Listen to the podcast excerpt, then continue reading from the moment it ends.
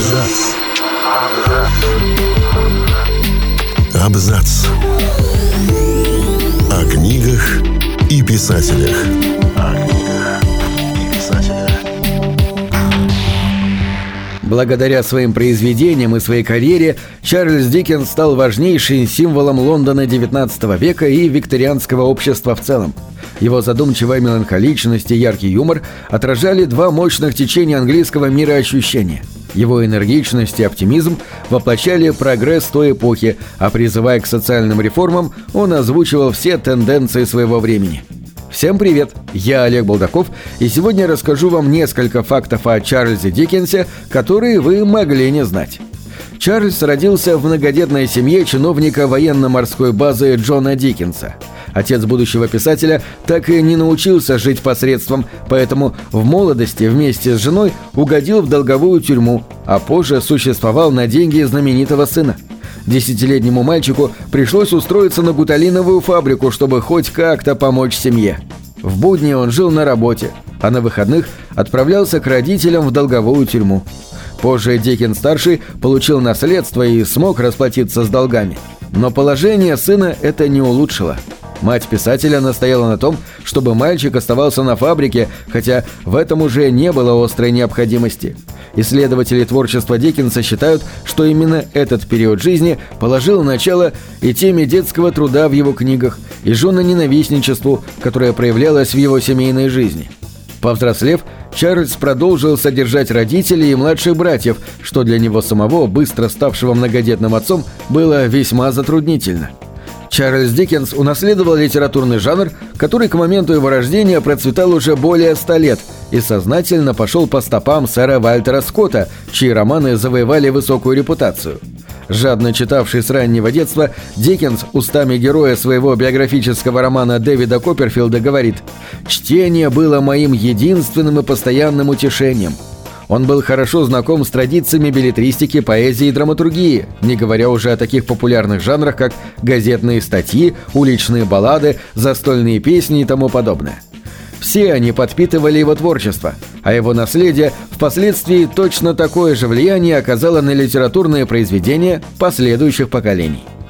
Жизнь и творчество Диккенса были проникнуты театральностью. Он был завзятым театралом, автором пьесы и талантливым актером, а также исполнителем потрясающих персональных выступлений на основе собственных произведений. Знаток искусства и критик Джон Рёскин великолепно охарактеризовал театральный элемент произведений Диккенса, сказав, что все им написанное освещено кругом театрального пламени, газовыми огнями рампой викторианского театра. К числу своих ближайших друзей Диккенс относил Уильяма Чарльза Макриди, считавшегося ведущим трагическим актером своего поколения, и был консультантом в его попытке возродить серьезную драму. В свою очередь, Макриди назвал Диккенса практически единственным талантливым актером-любителем современности – Диккенс дважды побывал в Соединенных Штатах и Канаде и отправлял сыновей жить в Германии, Индии, Австралии и Канаде. В своих турне с чтениями он объехал Англию, Шотландию, Ирландию, Америку и серьезно задумывался о поездке в Австралию. Страсть к путешествиям отразилась в его творчестве. Помимо двух книг о своих поездках, американских заметок и картин Италии, в произведениях Диккенса есть много описаний путешествий, начиная с рассказов о пеших прогулках и кончая поездками в каретах, на омнибусах и на кораблях. В сороковых годах Диккенс с семьей год прожил в Генуе и надолго останавливался в Лозанне и Париже. Позднее он часто отдыхал в Булоне, нередко в обществе Элиан Тернан, любовью своих последних лет.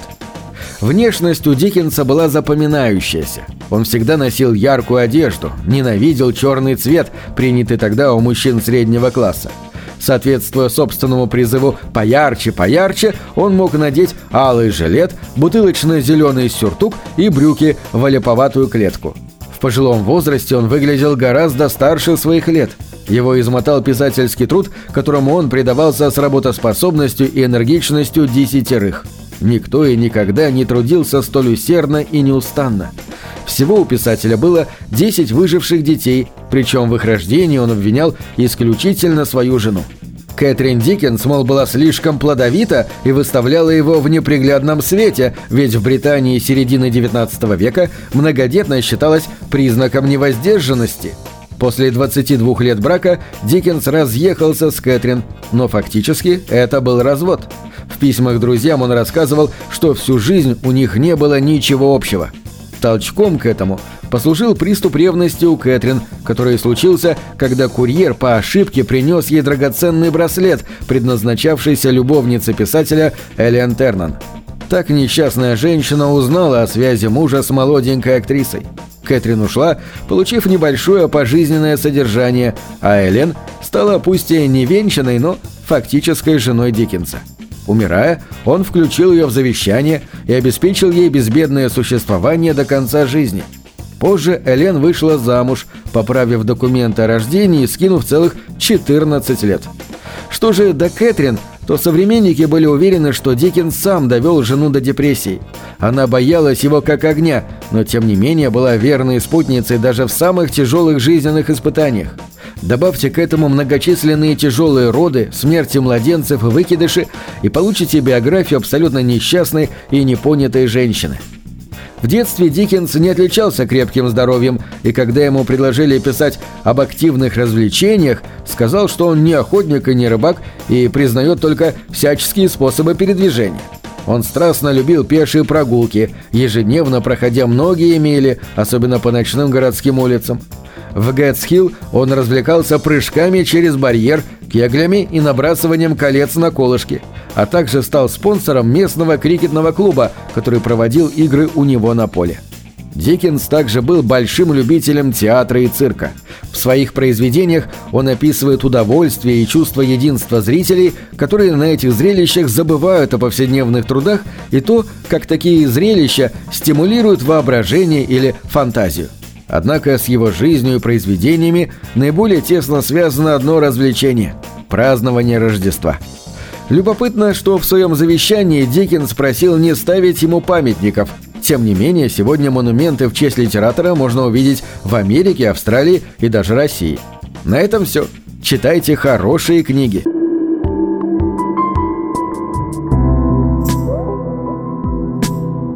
Книги — это двери, что выводят тебя из четырех стен — с ними ты проживаешь другие жизни, а свою умножаешь в тысячу раз. Тысячу.